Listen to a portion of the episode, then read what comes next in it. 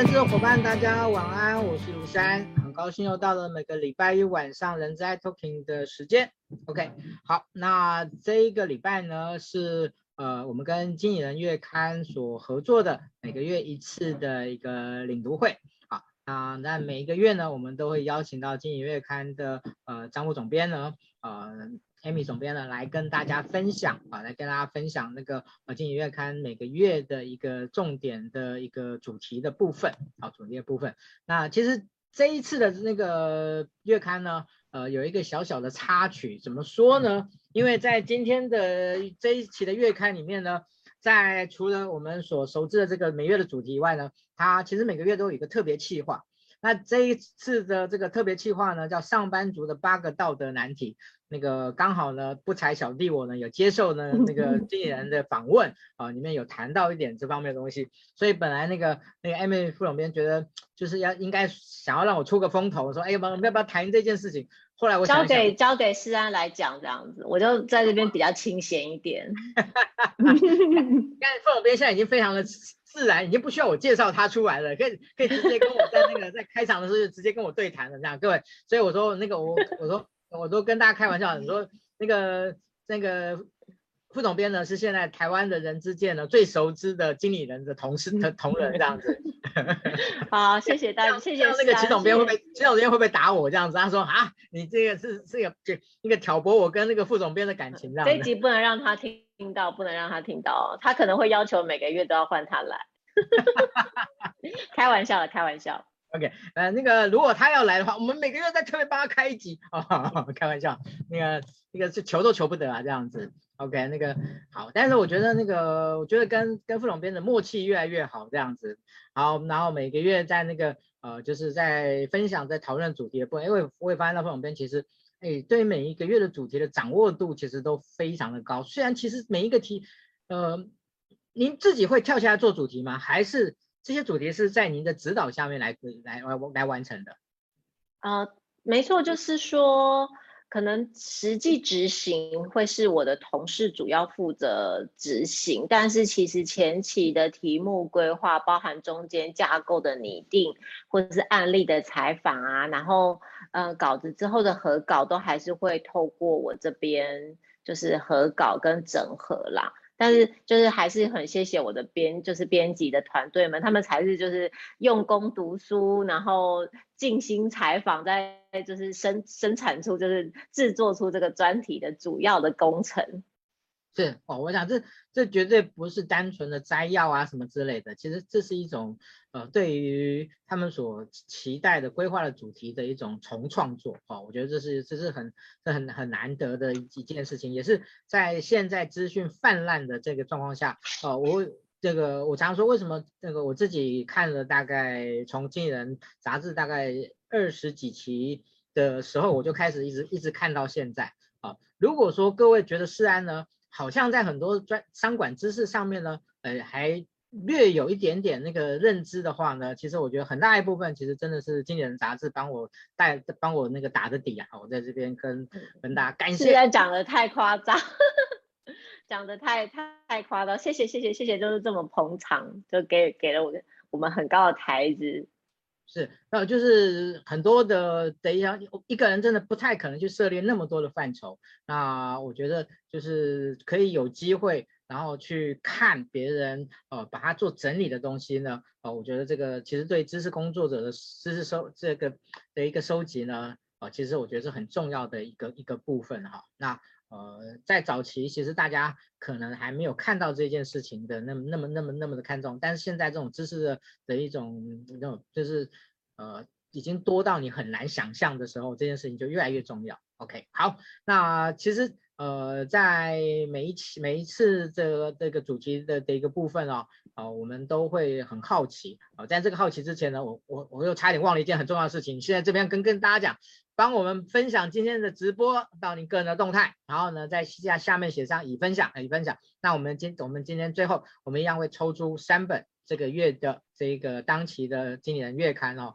感谢经理人月刊每一个月给我们这么大的支持哈，这么大的支持。然后我们哦在最后会抽出三位哦，最后抽出三位。好，这个哎。帮我们帮帮忙，多分享哦，能够让更多的人能够看到呃今天的精彩的内容哦。也许他现在正在忙哦，最近 HR 挺忙的哦。好，年底到了，是好。那其实我们每一次都会想要来了解为什么要谈这个主题哦。其实成本这件事情，其实大概是在整个整个企业管理上面一定会被注意的哦，一定会一定一定是注意的问题。那呃这个问题呢，呃其实它一直是存在的。好，不断的被讨论，所以我觉得在谈论这个主题的重点呢，呃，可能是在于在不同的阶段、不同的背景，在不同的一种呃的一种可能呃的挑战的状况下。啊，我们可能就会需要去了解，在这件事情上面，在成本观念上不同的一些必须要关注的点，以及这个一些很重要的 mindset 的这个重新的的一个组组啊建构的部分。哦，我想大家可以从这个角度来重新来看待，呃，这个就是对成本概念，然后这一期的经营月刊做这件事情。哦，但是我还是会很好奇，就是你们为什么是挑这个时候来谈这个主题？还是这个主题已经大概就就已经是谈好的？哦，因为在我印象中。其实经理人月刊谈成本的概念的的主题不算多，嗯，我们其实做过比较接近的，可能是财报相关的题目，我们财务三表的题目会做过，里面当然会谈到成本，但是这应该是第一次，就是纯粹以成本当主题来谈论、来制作的专题。对，我我就是我印象中就是呃，经理人月刊以以财就是以这个成本的概念的的的一样。哦，我我我觉得我印象中不算多了，哦，不算多，所以为什么这一次、嗯、这一次这一次特别挑这个主题来谈？呃，我我们其实筹备一个主题是要花蛮久的时间，可能至少是三个月以上吧。就是从这个主题确认之后，慢慢的 cooking，然后收集资料，可能要蛮久的时间。不过这个题目其实在我心里头，就是我很就是对这件成本这个事情有趣，就是会想要了解，是蛮久以前。是我们先不要那么快的进入就是经营企业的成本，它用比较抽象，就是比较根本的事情来看，就是什么是成本？它其实讲的是，呃，做一件事情或者是达成一个目标，它需要付出的代价。就是任何不管是个人或者是经营公司都一样，就是成本的意思就是我要付出的代价是什么？像我们常常。就是想着说，哎，我想要做这个，我想要做那个，呃，每年现在年底又到了，我们可能就为才开始为了明年的目标做规划嘛。你就会想说，我要达成什么，我要达成什么目标，但是却比较少去评估达成这件事情要花的代价是什么。我们比较常理解的是，呃，如果是这个成本要它代表的是金钱的话，我们可能就比较常算，就说，哦，我要买这个东西要花多少钱，那这就是你的成本。但是做这件事情，比如说要花多少时间呢？做这件事情，我是不是做这件事情花的时间可以拿来用在花在别的事情上？像这样子的成本却是比较容易被忽略的，就会认为说，哎，我有很多雄心壮志，想要做各式各样的事情，但是在这个这在这个同时间却比较少考虑中中重要花的成本。所以这这一是这个可能是我觉得比较想要呃提醒我们的读者，或者是去讨论这件事情的。但是，就像刚刚讲，就是说，为什么在这个时期会特别重视成本？其实，在经营企业里面，成本可能大家听起来会比较，它会是一个比较不 charming、比较没有吸引力的字。因为我们在，比如说我们在讨论这个明年度的预算的报告，大家最想要知道就是你明年要赚多少钱啊？你要带多少营收啊？你会有多少利润啊？这两个。就是营收跟利润，其实相较之下听起来是比较有魅力的词，就好好像你会觉得要看一家公司的经营绩效，就是要看它赚多少钱，看它就是看它的营收，看它的利润。那成本就会听起来好像是比较罪恶的，就是说，嗯、反正尽量砍，就是成本是最越低越好，这样就是。可是其实成本在，特别是在今年，就是这个疫情的期间。你可能很多餐厅什么呃服务业、零售业，它突然之间是没有营收，你客人根本不能进你的店里去买东西。在这个情况底下，你的朋友会是谁？你唯一能控制的事情就是你的成本。也就是说，在这个时候，你你你回头去看我过去经营公司、经营企业，我自己工作的时候，我有没有？好好的运用我身边，就是这时候成本应该要把它当成是比较像是资源的概念。我有没有好好的配置我的资源？我有没有好好的利用我的资源？在同一个时期底下，如果我是一个能够比较好善用资源的人，善用资源的公司，我也许可以顺利的度过这个时期。我甚至可以在疫情的期间开创出新的商业模式，因为我有办法把现在卡住的资源调度出来给我的客户。其实我们有很多公司是可以做到这个程度，他可能其他的跟他的同业相比，他的。其他同业的可能货都被卡住，但他可以调派他的资源的时候，那他他的成本就可以兑换成为营收，而不会变成就是浪费掉的成本。我觉得这可能是我们在这个主题在这个时候会格外对于呃经理人们会有一点提醒，或者是希望可以跟经理人们一起呃注意的这个地方。嗯，好，我我想对于成本的这件事情呢。嗯，我讲放在人资的领的的的一个伙伴身上哦，呃，相对来说，相对来说，大多数的人资伙伴可能对于成本这件事情的概念比较没有那么的深刻。哦，比较没有那么深刻啊，maybe 可能是做主管的人，可能他他会需要可能预算的关系或之类的，他可能感受会稍微强一点。哦，不然的时候，我想这也是呃，我们我后来决定呃，这个刚才开玩笑我说那个不谈那个特别企划，其实那个其实我觉得是我后来跟跟那个总副总编讲说，其实我觉得 HR 的在有关于成本这件事情上面的概念，呃，其实稍微薄弱的。好，我想所以呢，我们还是来谈这件事情，让更多的 HR 伙伴呢能够。呃，能够有一些呃，可能就是目前在最重要的一些概念的一些理解，好，这个是呃，其实起心动力应该是这样子才对了。好，那我们接下来我们就进入我们今天在呃关于呃这个主题的一个相关的一个一个说明的部分。好，那我觉得这次的主题的部分，呃，然后包含了企业的部分啊，呃，包含了个人的部分。啊，包含了呃一些相关的一些案例的部分，我们今天呢呃都会来好好的这个这个聊一聊。好，当然你如果长期有看今年这个月刊的时候，你就发现到呃，其实今年月刊很很喜欢把一个主题呢，就是用这样的一个框架来来做一个一个一个说明，好，所以呃让大家在学习上面呢也会有一个呃相比较好的一个这个吸收的的一个一一个一个习惯这样子。好，那第一个呢，呃我们就来挑战一下，就叫做。成本管理就是记账吗？好，那成本越低就越好吗？好，这两个其实我觉得，嗯，记账这件事情会干，然后很多人都讲说，哦，要管成本，好，那就是赶快第一个就要养成记账的习惯。嗯，我相信这个应该，我我我不会说它是错的，但是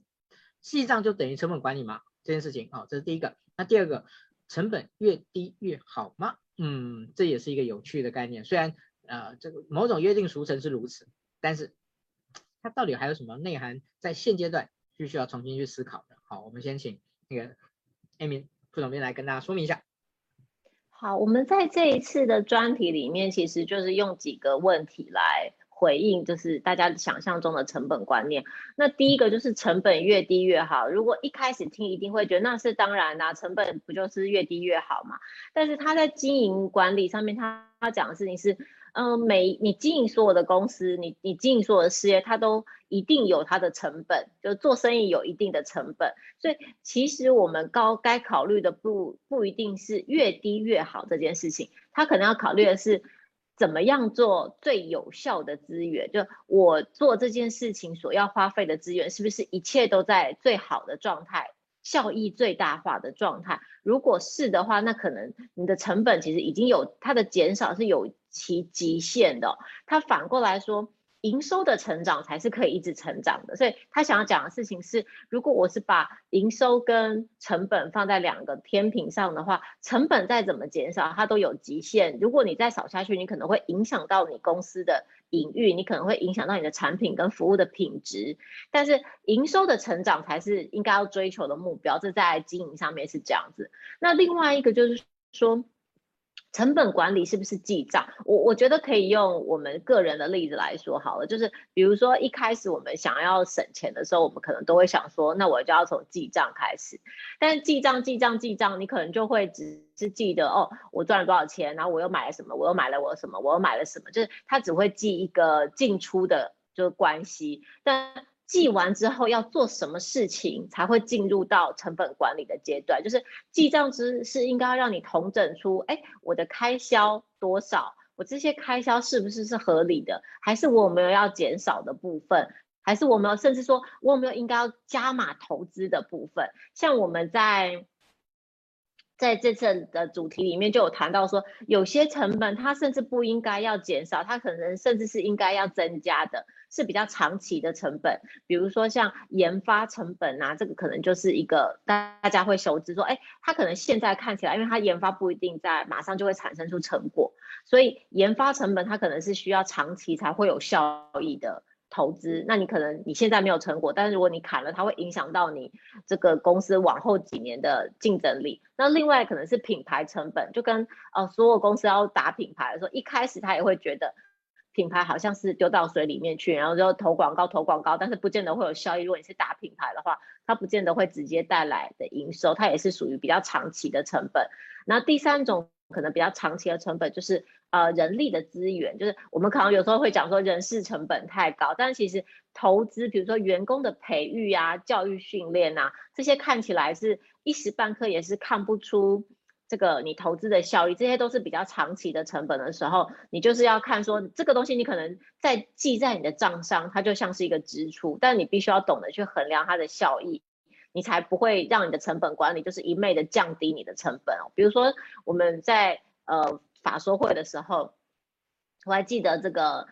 台积电的法说会上，他就宣布说啊，我的支出资本支出要来到新高。其实资本支出就是一种成本嘛，我要投钱去盖厂房。那为什么它的成本来到了一个新高，但是却让它的股价也来到新高？那就是因为。大家就是市场会认定这样子的资本支出会转换成台积电的竞争力，所以当台积电有这个底气说我要花这么多钱在我的资本支出上的时候，他就会认定它哦，它具备，它会具备未来几年市场领先的地位，那大家就会给它更好的评价，这可能就是我们认为就是成本不见得要越低越好的答案。嗯，谢谢哦，我想这。其实，在很多的我们平常在解，在看到一些新闻、看到一些资讯的时候，可能呃，如果呃没有像呃这个副总编这样子能够去解读的话，这样的脉络解读的话，我觉得可能就没有办法把这件事情的真正的意义嗯能够了解出来。好，那嗯，在成本的部分哦，呃，有一些呢叫做隐性成本，有一些叫做显性成本。那那些看不到的隐性成本的话，可能它会造成什么样的影响呢？我们这边会谈到几种看不到的成本，那这个可能，呃，当然很多啦，就是真的看不到成本有蛮多，它还蛮需要仔细的去检查检视的。那只是说，哦，我们先今天在这里有利用这个机会跟大家举举例说明几种最常见的所谓的看看不到的成本，叫做机会成本。机会成本的概念其实蛮简单，就是说我拿这个是。这个资源去做 A 这件事情的时候，那他就不能做 B 这件事情。很简单的例子啊，就比如说这个 A 员工要做 A 工作的时候，他就不能做 B 工作，那这个就是 A 员工的机会成本。所以以个人来说，就是我我想要我有我有面前有两三个 offer 的话，我选择了一个工作。我的机会成本就是另外的两个工作。那以企业而言也是一样的道理，就是我现在要选择生产 A 这个产品，那这个产线如果不能做 B 产品的话，B 产品就是 A 的机会成本。但是机会成本是常常被忽略，因为它就像刚刚我们讲的，它不会记在账上，因为你的产线还是在生产 A 产品嘛。你没有看到我 B 产品这个机会成本，那就算这个产品生产出来之后呢，我要加码投资这个行销吗？我还是要投资研发吗？这些都是每一个你决定要投资或是运用资源的时候，都是包含着一个机会成本，因为永远都要思考，比如说这笔钱它有没有可能用在更好的地方，如果你有这个概念，你去思考说，哎，我现在要做这个决定，这笔钱或者这个资源、这个时间，它有没有可能运用在更好的地方的时候，那就是具备机会成本的概念。那另外一个成本，它比较不像是真正的成本哦，它是一个心理学上的成本，叫做沉没成本。这个沉没就是淹没下去的、你沉下去的成本。好，沉没成本这个心理概念是什么意思呢？就是我每次已经做了一件事，已经花了这个成本之后，我就会一直想着我已经花了成本，就是这个俗话的话就叫做头都已经洗下去了，所以接下来该怎么办？那比如说研发一个产品，它都一直没有做出成果，但是我就一直认为说，可是我前面已经投了这么多钱啦，我现在还不再继续做下去吗？那你就是抱着这个沉没成本，其实这些过去的前期的成本已经丢到水里面去了。你应该要想的是未来我还要不要再继续做这件事情，不要去考虑过去的事情。那或者是说，这个在专案研发刚刚举的这个例子里面是蛮常出现的。对于个人来说，就会像是哦，我已经花钱做了什么什么事情。我我们在嗯、文章里面有举的一个概念，就比如说很像是在谈恋爱的时候。你现在已经不爱这个男朋友了，不爱这另一半了，但是我已经跟他交往那么久了，那我是不是还继续要继续跟他在一起呢？这这个以前交往的时间，它就叫是沉没成本，因为你不管做什么决定都没有办法再改变你之前的事情了，所以你现在就只能去思考说，我接下来该怎么做？因为成本的管理应该是要管理接下来的资源的配置，过去的事情你已经没办法管理了，因为它都已经被花掉了，这个心理作用就是沉没成本。好，第三个我们比较看不到的成本，可以叫做行政成本。那为什么会看不见？是因为它常常隐藏在，就是像刚石安讲，它可能隐藏在人资啊，或是总务，它在业务端是看不见的。是我在开发专案的时候，其实比较不会顾虑到这样的成本，或是我在行政，比如说我的我要申请一个，我要申请一个东西，我要花一天，还是要花三天？它可能就会造成公司的行政成本，但是他平常因为这个这些例行公事可能行之有年，或是没有人想要去改善，或是因为它跟营收没有直接的关系，所以很有可能这些成本会浪费在这个公司的日常营运当中。可是好处是什么？就是这个行政成本会花在公司的所有细节里面，但它有个好处，这个好处叫是叫做只要你任何一个公司从现在开始去检查。你就一定可以找到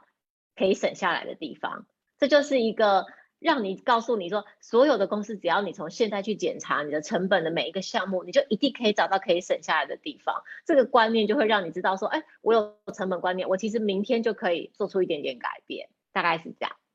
嗯，好，其实那个刚才我们提到的那个沉没成本这件事情，其实呃，当我了解到这个概念的时候，其实对我影响挺大的。哦，因为我觉得很多时候你在决策上面的犹豫不决，其实就是因为对于沉没成本的这件事情的那种那个门槛，自己的心里的那个坎过不去，这样包袱的，就是包袱很重。对啊，我我我后来把沉没成本呢叫做呃叫做经营管理的断舍离。嗯嗯嗯嗯，没错没错没错，就有这个事情提醒自己的话，会比较还是是要跟我们分享看看。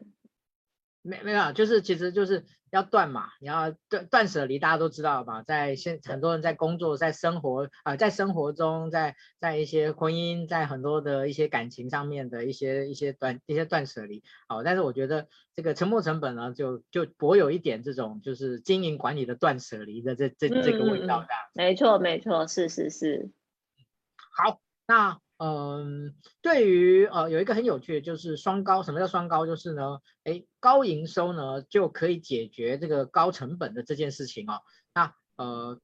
当然我们很多人都说哦，我们高呃就是成本越低，营收越好，这个是营收越高，这件事情是最棒的一件事情。好，但是很很多的时候呢，就是。呃，我们的成本降不下来，哈，那么很多人说，那我们就用用高营收来来来创造这样的部的一个部分，好，那这个也是在实物的这个这个状况下常常发生的一个很有趣的的一个部分，好，那呃在这一期的的的内容里面，我看到这个这个部分的话，我也觉得很好奇，所以想要请教一下艾米。要因为其实，在我们刚前面讲过，就是营收听起来是比较有魅力的字，就是好像就是，比如说哦，我我是一个精英，我是一个主管，然后我带来的营收很高，就很像是我的绩效，我的绩效也很好。但是高营收的背后，其实你应该去检查的是，是不是我的成本也垫高？当然，你你想要有，你想要，因为很多时候主管会认为，我要我需要有这么高的营收，就一定会垫高我的成本，所以我的成本是一定会提升，所以他会认为我的成本高，并不是什没有什么问题，因为我的营收也很高。但是其实高营收却反而会可能会去让你没有去检查我是不是经营的效率不佳。如果我的营收很高，但是我的利润很低的话，那就可能在告诉你你的成本管理不够好，就你的营收虽然冲高，可是其实你没有带来这么多的利润。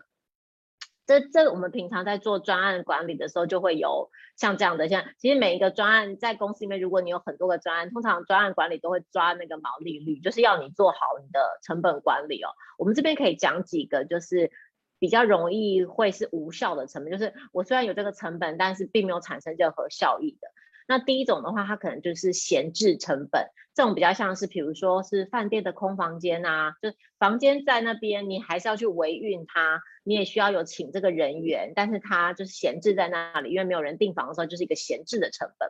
那或者是一个浪费的成本，就是啊、呃，我们是一个蛋糕店，好，那我们大家都要用，比如说同样多少的面粉来做出多少的蛋糕，但是你用的面粉是别人的两倍，那你可能就会有一个浪费的成本。那第三个成本是一个损坏的成本，就是哦，我们同样是做一百个蛋糕，我有九十九个蛋糕是好的，还是我是九十个蛋糕是好的？那剩下的就是损坏的成本。那这些成本就是无效的成本，就是我虽然有花这个成本，但它不会带来效益哦。那这些成本就是可能平常如果你是在营收很高的状况下。你就会忽略这些事情，因为就想说，哎呀，只不过是弄坏一些东西，或者只不过是花了比较多的的钱做出来的蛋糕。但是因为如果我有赚钱，我可能就比较会忽略这些无效成本。但一旦你的营收受到影响，就比如说像今年的疫情的情况下，你营收一一嗯、你的营收一降低，你就会发现你完你就没有办法赚钱了，因为你的成本管理不佳，所以你平常的闲置成本、浪费成本跟损坏成本都会直接吃掉你的利润了，所以。这时候我们应该要在就如何提升经营效率，有一个点是应该要去计算这个你的业务的损平点哦，得到这个损平点的公式之后，去针对损平点的每一个项目，就是固定成本或者是变动成本的每一个项目去探讨，它有没有可能在降低，就是有没有可能降低固定成本或是降低这个变动成本来提升你的。经营效率，那这些时候你就就算有可能，甚至于有可能达到是我的营收虽然没有增加，但是我的利润却提高了，因为我的经营效率变好了。这个是我觉得可能就是讨论这个高营收跟高成本之间的关系。是，OK，谢谢傅总编。好，那其实今天的这个主题哦，其实因为。呃，大家可能大多数人可能比较没那么熟悉，所以呢，其实今天副总编花比较多的时间来做一些说明哦。所以我们今天的提纲的部分的话呢，可能会会做一些小小的调整。例如说，我们接下来要谈有关于呃这个成本观念跟营运的关系呢，其实呢，各位那个我们我直接把那个把那个。把里面的内页展开来给大家看哈，当然你一定看不到字，看不到字了哈。其实在这里面有提到，就是说呢，经营管理必懂的十二个成本。其实这十二个成本，基本上在前面呢，我们的呃这个二这个一二三四的这个题的题目部分，其实已经大部分大部分都已经有跟大家做一个一个说明了。所以我想在这个成本管理跟营运的关系的部分的话呢，可不可以请您呃就请那个总编呢做一个小小的先小小的一个总结的部分，对。啊、哦，好，因为呃，刚刚就是谢谢诗安帮我们展示一下，就是他我们的拉页就是会提到十二个跟经营管理是比较直接相关，因为其实你真的去上那个成本管理的课，它是有非常非常多的成本的，我们就是没有办法全部都解释出来，但是在拉页里面会有一个比较多的解释，就是比较核心你应该要重视的成本。那就呃这一次我们前面在谈到就是企业营运相关的成本，我是觉得说，他就别人在想说。其实刚刚前面讲营收、利润跟成本，大家要去思考是这三者之间的关系。那尤其是在现在这个状况，就是目前的状况，可能哦，我们开始逐渐回温的时候，其实，在前期你在没有可能你的营收或者获利受到影响的时候，你更是一个体检成本的好时机。就是你体检你的成本，你的支柱是不是够精实？你精实了你的营运之后，那之后你再回到像现在。就是经济逐渐复苏的情况下，你其实是可以带着更有效率或是更精实的组织去创造更高的营收。是，OK，好，在有关于这个成本的这个企业成本的这个部分了哈，那我觉得有一个题目呢，我想要在中场之前呢，跟呃那个副总编请教一下，就是呃，其实，在有关时间成本的部分，个人我们在谈个人的成本管理的时候呢，时间成本会是一个非常重要的的一个核心的点哦，因为一个人就二十四小时啊啦啦啦啦这些的。可是呢，放到企业端，好，放到企业端的这个部分来讲的话，呃，我却看到了一个非常有趣的状况，就是其实我们在企业端里面谈的大部分是以，当然成本一定跟钱有关系，好，那另外呢，我们可能在谈的是各种不同形态的成的一种的一个成本的这样的一种互动或者这样的一种连接的关系。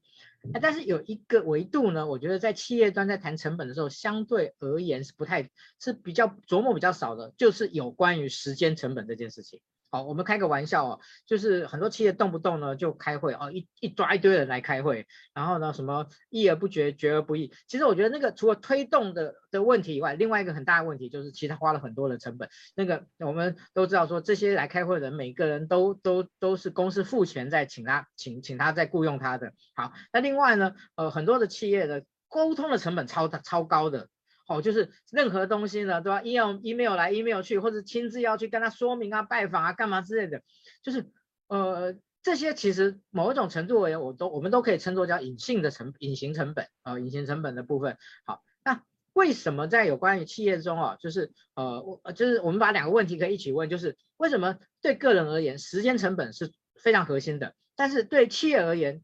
时间成本反而在我们实一般的讨论中不会是一个最。最最核心的部分哦，这个是我一直觉得很有趣的问题。在这个中场之前，我可不可以请您一起来回应这这这这这件事情？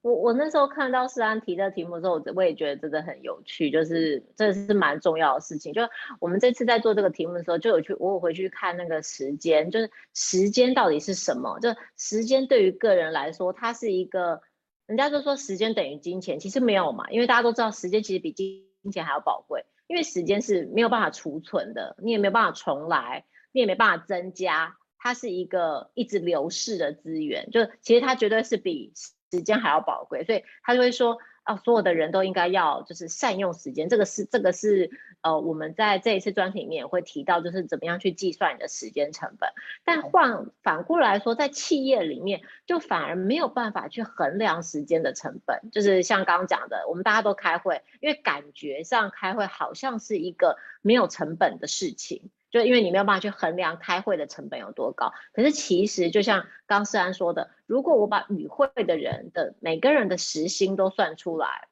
乘以要就算每个人的一个小时要花多少钱，乘以这个开会的人数，再乘以开会的时间长度，你就知道其实每一场会议的时间成本都很高，换算成金钱成本也是非常的高的。他是要告诉你去思考说，诶，我其实很多时候真的是不需要开会。我光是不开会就已经可以省下一些成本，可是反过来说，我会因为这样子就完全不开会吗？因为确实还有还是有很多事情是需要透过沟通来达成的，他并没有办法就是变成是说我就是完全不开会，把这些这些时间都还给经理人。其实很多时候对于主管而言，他就会说我的正职就是开会。主管的正职就是在沟通，他已经就是到了一个层次的时候，他他其实最主要的工作就是横向的联系跟决策嘛，所以这个时候他其实你他会重新看待他的时间成本，因为他会认为他最重要的时间可能会是拿来沟通，可能会是拿来决策，可能会是拿来联系，这个时候他的时间成本他就会不像是我们比较 entry 的员工，他的时间会是用产量来衡量的。但是比较高层的中高阶主管，他的时间成本可能不一定的，他可能会去，我做了一个很好的决策的话，我可能可以带来非常非常高的价值。我开了一个很大的很好的会议的话，我可能可以带来整个部门很高很高的价值。他就没有办法是很明确的可以用一个算式算出来说，到底这一个会议带来多少价值。我觉得这可能是我们对于这个会议又爱又恨的这个原因。嗯，就是。其实我一直在想哦，有没有可能在整个经营管理上面呢，是以一种趋，这种往会议能够，就是会议能够建，能够越少越好的这样的一种一种形态，或者或者会议应该是它应该大概应该只存在的比例应该是到什么地方才是合宜的哦？这件事情我一直觉得呃是一个蛮有趣的议的议题啊哈、这个是在我关于企业的时间管理的的一个部分。好，那谢谢那个那个 Amy，那接下来呢呃嗯，其实我相信那个企业月刊做的这个主题呢，希望大家都要懂好，但是呢怎么个懂法哈、就是成本公管的观念呢一定要那。我们如果说我们今天就以这一个我们这一次月刊来讲的话，那他怎么样来让他跟他的工作或者能够做一个有效的结合？您会给他们什么样的建议？对，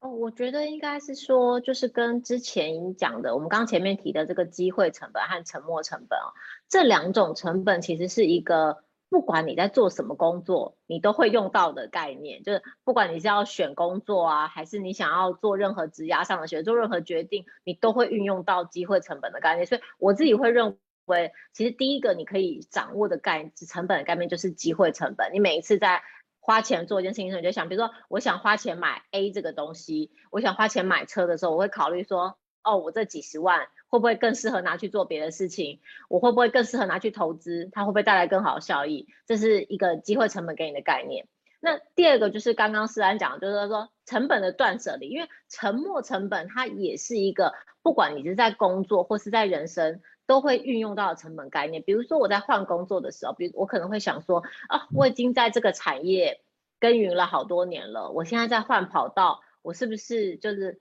以前的累积都归零了，但这个想法它也是一个沉没成本的想法哦，所以我会认为这两个成本是比较容易，就是它在工作跟人生都通用的。那第三个的话，可能是我们最常使用的就是金钱的成本。这个金钱的成本，它因为像我们这我们这一次在做专题的时候，刚好讨论到这件事情，就说比如说我们中乐透，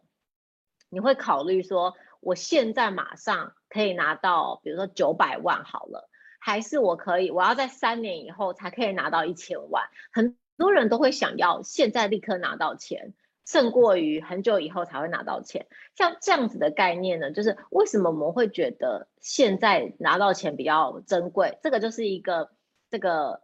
金钱的折现率，就是我们会认认为现在拿到会比以后还难，以后才拿到更有价值。这是一个关于金钱的折现率。你去考虑折现的这个问题的时候，你也就具备了，就是学习金钱的概念。其实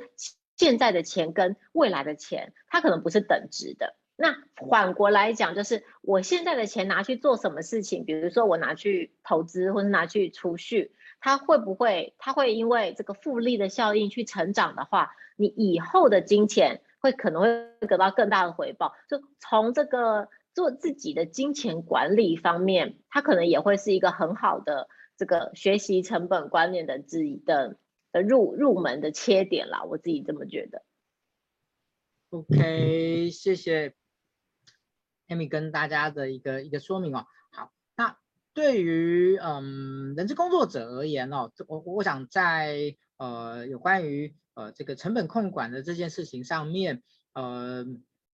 我们当然很很简单的就会从所谓的人力成本的这个部分。好，那除了人力成本的这个部分的话，还有没有其他的？哦，我想在这个地方想要请教一下那个副总，副编，副总变。哦，我们刚刚前面有讲过说，就是其实企业它是有呃行政成本的，这个这些成本其实是跟这个员工呃。跟人资工作者比较比较有关的，那行政成本意思就是它是一种不会直接带来营收的成本，它可能是比较像是设计制度啊，呃，预防公司什么东西出错啊，或是在执行间接方面的成本啊，像比如说，比如说，呃，可能在公司租用办公室啊、水电啊这些都可能在某一种行政成本里面，或者是稽核，就是稽核前后的入出账有没有对啊？那或者说东西出错了要补救的，这些都可能都算在行政成本里面哦。但是呢，在人资工作里面，它是不是可以考虑说，我我有没有可能，比如说我在前面设计跟预防的部分，我做的比较好，让我的后面的，比如说稽核跟补救的成本可以下降？因为在行政成本里面，设计的成本是比较低的，但是补救的成本是比较高的。也就是说，比如说我们在想，假设我的主管假设呃人资，因为常常会协助招募的工作嘛，那比如说我如果我的这个某个部门的流动率很高，那他每一次招募一个新的员工，他的从这个成本又会重新来过嘛？他旧的员工进来，然后你训练他，带他上手，磨练他的这个成本，可能是一个隐形的成本。然后再招募新人，我要是开一零四啊，我要面试啊，然后要再重新训练他，就是又有一个新的成本。假如这个部门的流动率一直都很高的话，那他的他的成本其实是很高的。那人资工作者可能必须要去，他可以协助主管去思考说，哎，为什么这个部门的流动率很高？我有没有可能在设计跟预防上面改善，比如说我有没有可能呃协助主管找到对的人？我有没有可能在员工想要离职之前，先侦测出，哎，这个员工可能好像有可能会想要异动，我有没有可能先去了解他？我我先解决他的问题，他可能就不会想走了。或者是说我有没有可能在找在面试新人的时候，我可以设计出更容易筛选出。不会那么容易想要离，他不会一进来就发现，哎，这不是我想要的工作。在这些方面，他其实人资工作者协助控管的成本，也许是无形的。就比如说人力成本里面，它可能是无形的，因为你不会去计算，嗯，主管面试的成本啊。但是它实际上的效益是很高的。就如果我有一个很稳定的部门的话，对于主管或是对于员工而言，他的就是工作的效率都是很高的。是是呃，诚如刚才那个那个副总编所谈到，其实在，嗯，在人资里面呢，我们会听到一些数字，那这些数字呢，不太是属于呃在经营管理上面呢会被提出来的数字，呃，例如说刚才副总编所提到，就是。A 要一个人离职以后啊，他可能哦再聘用一个人呢，他的整个是成，他他的总成本是是哦原来的说是一个人年薪的多少这样子啊，这些呢我们其实哦我们会把它呃在有一些时候呢，好像来作为，例如说呃那个不要那个流动率太大会造成的什么样的影响啊，会拿来作为一个警惕。可是其实我们很少把这些东西作为一个真正，就是你要怎么样去计算出来，然后呢来把它优化，来把它控管，然后来来做这来来做这些成本上面的的一个支出哦，啊，反而是一些可能相对而言一些相比较是属于明显的成本支出的的一的一个部分啊，例如说呃。这个啊，招募的成本，好，这件事情呢，可能就会是一个比较明比较明显的。所以今天大家为什么不那个就是就是说呃不会随便用 Hunter，因为 Hunter 呢就不不好意思，那个费用就非常的昂贵，好，那个你你老板就会看哈，什么我聘这个人要花这么多钱，哦，这个就很明显，就就是本来隐本来的隐性成本现在就被显性化了，好，现在就被显性化。好，那另外呢就是这个训练的的一些成本的部分，好，那。那个很多人会讲说，那个训练很贵，不训练更贵。好，问题是我怎么去评估这件这件事情呢？哦，这也是一个在在就是在人力资源里面有非常多看似是一个成本的概念，可是我们又没办法去去真正做做一种计算跟控管。哦，这是一件挺挺这件是一件挺麻烦的事情。哦，所以关于这些部分，不知道那个 Amy 在你以前所做的了解里面，有没有一些可以回馈给我们？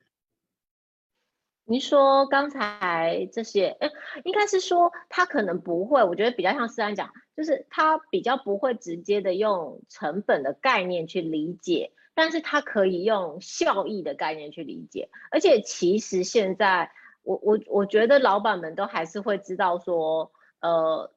人资的价值之所在啦。我觉得可能不一定的是成本的。控管成本这方面，但是其实人资工作的价值就在于此啊，就是我大家都会，我们去采访的时候，可能老板他都会说，呃，员工是我们最大的资产啊。其实这个概念就是。员工他，你你如果用成本的概念去理解，就你就觉得好像要少一个人。但是你其实用资产的概念去理解，你就会知道说，我其实想到的是，我要怎么样找到对的人，我要怎么样妥善的运用他们。我觉得这些都是人资工作者的价值，它一定不是在于，不见得是在于控管的成本，而是在于我怎么样让资源发挥比较大的效益。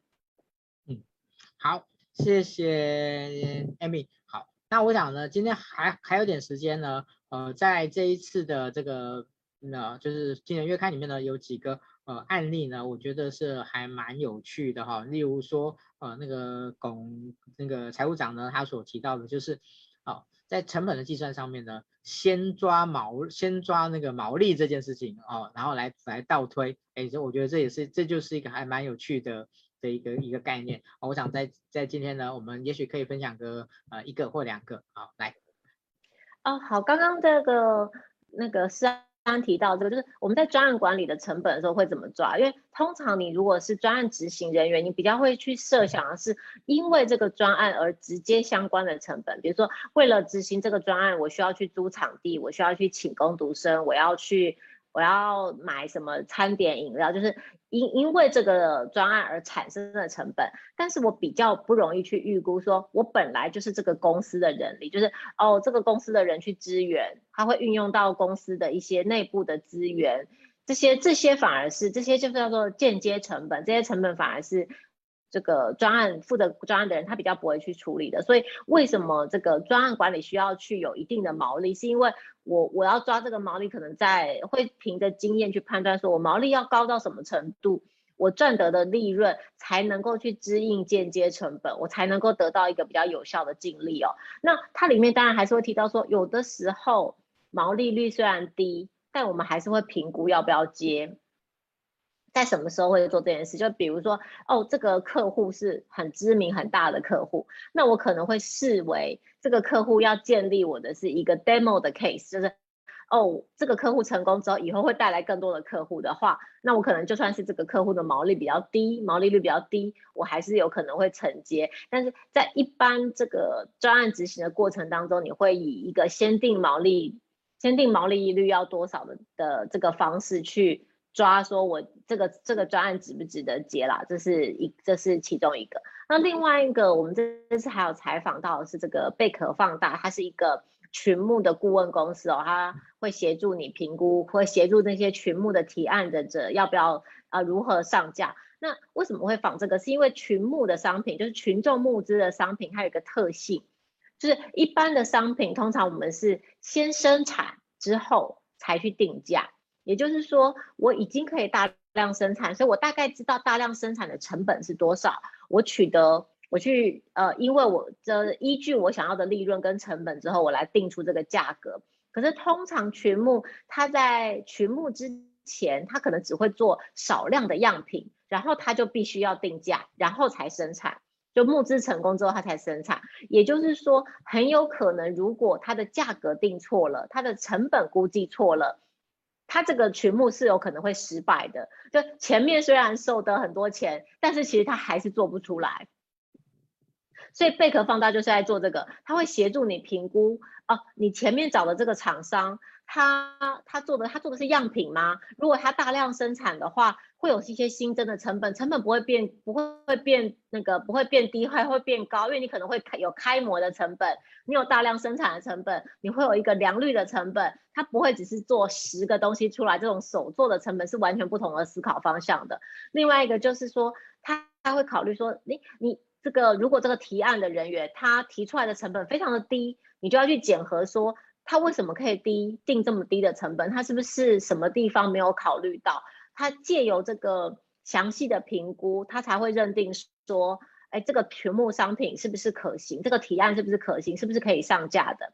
那另外一个，我觉得他提到是我自己觉得很棒的地方，就是如果有很多的群目是失败了的话，那么原本会参与。会呃赞助群募的人，他可能会因为这样子而不去赞助群募，也就是说，群募的失败，它会带来一个外部的成本，不只是这个案子自己的失败而已，还包括整个群募的环境、群募的平台都会承接这个外部的成本，因为大家可能都会认为啊，群募很没有保障啊，群募风险很高啊，像这些商誉的部分。不只是提案那一个人会承受，其实所有的群募案子都会跟着承受这件事情，所以贝壳放大他们才会认为说，那这个外部成本也是很需要被考量，所以他甚他会认定，他说他在里面就有提到，他其实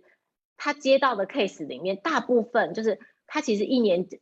来找他们的人是非常多的，大部分的他都都被他们打枪，因为他认为他要维护这个群募环境的。良好的程度，不能就是有人来我就上架。那但是之后在接到的 case 里面，有很多是因为这是前面被打枪的人，后来又转介其他客户给他，所以他认为这其实是代表着他这个严格的品质是有做出成有做出成绩有做出口碑来的，就是这个外部成本有被他维护的好。我觉得这是我对我来说我自己蛮大的收获，这样。嗯。这这个部分我自己感觉感受也很深刻啊，就是呃确实其实以前呃这个就是大家那个群募圈就就一就是这个就提到很多就是呃又是哪一个哪一家公司呢？那个钱拿了但是做不出来哦，那其实每每多一个 case 哦、呃，因为当它是一个爆款的一个一个产品的时候，那代代表就是。很多人都都知道这件事情，很多人可能都有接触到这件事情。那我觉得确实，只是这个对于呃整个群募圈的这个产业的生态的话，如果今天那个到了就是大家哇，今天又爆那一个，明天又爆一个哇，那可能就真的就没完没了。我觉得这这这真的是蛮蛮重要的呃，对于整个产业维护的一个哦，这个其实我自己感感感受也也挺深刻的，就是我自己就是有些。嗯，也会有一种类类似类群目的方式在在在邀客，然后呢就会发现，呃，那个后来就会发现到，嗯，这一次又白做了啊，算了。突然讲出真心话。OK，好，嗯。可不可以再加再一个案例？但是呢，时间可能不没有办没有不就是可能无法太长这样子，可以再请您再再分享一个。哦，好啊，我们这次还有采访的是这个忠孝收购的馆长哦。那忠孝收购大家都知道，它是一个百货的平效王。那平效的意思是它每平能够贡献出来的产值是最高的。所以为什么这个平效会跟成本有关？是因为。百货公司就是你可以想想看，就是忠孝 SOGO 已经绝对不能算是一个新的百货公司了。现在最新的百货公司可能都在信义区，那当然它还是可以这个维持这个平效王，是因为它非常的严格的去控管这个它的在它能够在馆里面立足的这些专柜品牌需要带来多大的贡献。他说，因为我们是没有办法增建百货公司的，就。固定的层固定的楼地板面积是一样大的，所以我只能从坪效上面着手，也就是我必须要去很严格的检视，或者是应该是说，我可能需要跟我的厂商一起合作，去掌握品牌的贡献，然后然后追求这个坪效，我才能够一直达到，才能达到一个共好，就是厂商赚钱，百货公司也赚钱的这个正向的循环。那他后来也会认定说，因为他其实在今年做了一个比较大的改建嘛，那他就是说。他其实做了这个改建，然后是因为他可以透过这个数据的收集，他可以开始理解，他更理解消费者，比如说他一年会在百货公司花多少钱，在鞋子花多少钱，在保养品花多少钱，所以他可以让他推，他会推荐消费者相关的商商品，让他可以就是有效的分配他的预算，所以也。从而让这个品牌的贡献度提高，这是我们这一次在这个忠孝 SOGO 这边的案例有分享。我自己是蛮喜欢这一次我们采访的几个案例，我觉得也可以，就是也蛮推荐读者们来看看的这样子。嗯，好，谢谢 Amy。好，那我想呢，在今天的时间呢，也快要差不多要到了。好，那我在接下来呢，就是我会有一个对今天的主题的一个。呃，echo，然后呢，在我的这个那个那个 ending 完了以后呢，我想在最后呢，再邀请那个呃那个副总编呢，来针对今天的这个成本的观念，对现在知识工作者的一个价值跟意义呢，来做一个收敛，好吗？OK，好，那因为我们其实大多数在观看我们的直播的，应该都是人资的伙伴哈，啊，所以其实我在。呃，寻找主题也好，我在呃在做一些分享也好，其实呃有一个我有一个最最根本的一个核心，就是呃希望我们所分享的东西是对于人资伙伴能够有所注意的。好，所以今天的这个主题呢，我觉得对人资伙伴而言，呃，我觉得有两个我觉得很重要的，大家可以去思考的一件事情，就是嗯、其实对于成本的这样的一个概念啊、或者说我们往上。往上一个维度叫财务的这样的一个概念，呃，我觉得是整个企业里面，呃，大家呃在非常关心的，哦、呃，也是大家在很多的商业的的运运作、商业的这个沟通里面很重要的一些共同的语言。好，那呃，我觉得大多数的的一个 HR 伙伴，好，在我认识的伙伴里面，呃，其实可能大家对于这个呃有效的去用财务成本的这些概念呢，去去分析也好，或者去形塑，或者是或者说是去说明也好，我觉得可能相对是比较薄弱的，好，相对是比较薄弱。那我觉得在这个地方呢，呃，我我觉得。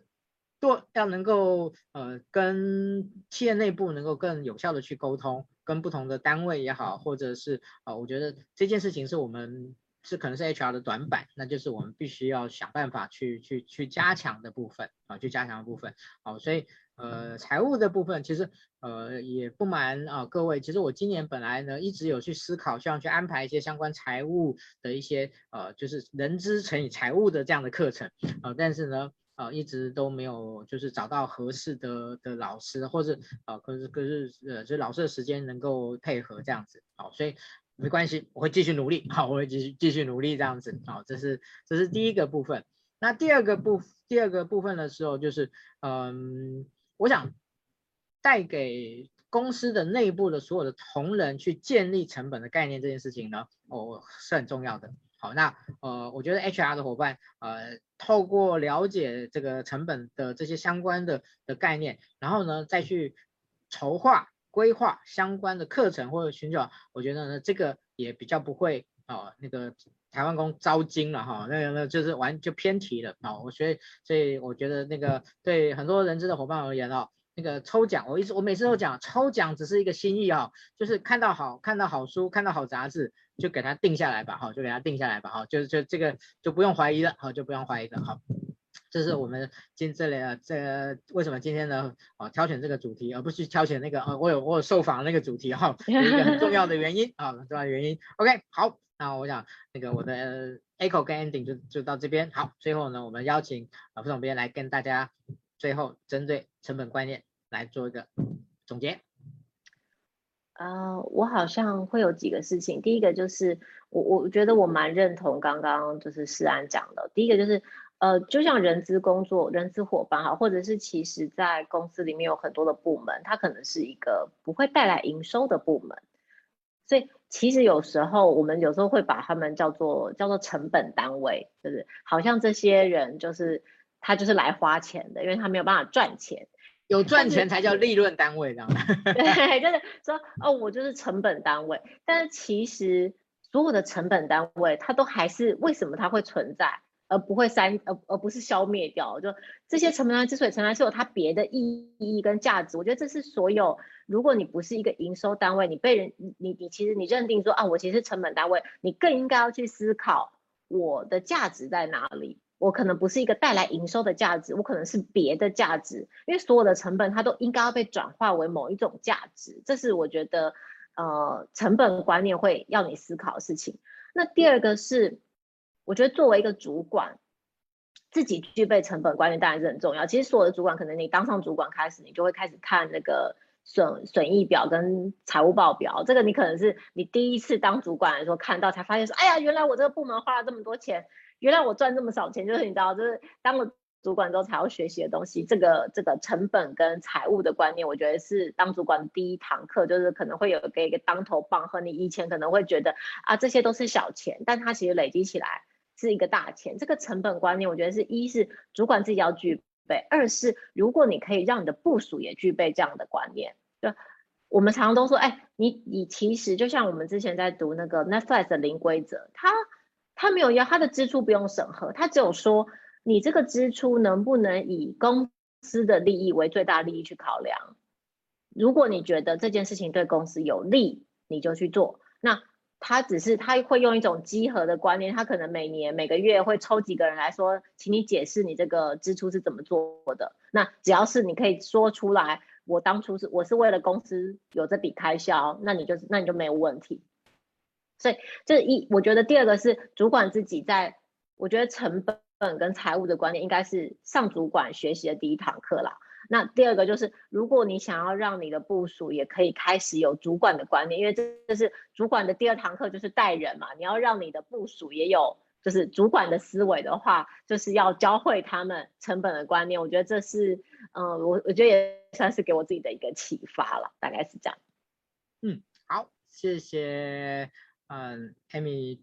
今天的分享。那我们今天的直播呢，就到这边告一段落。那我们下个月见，拜拜，拜拜。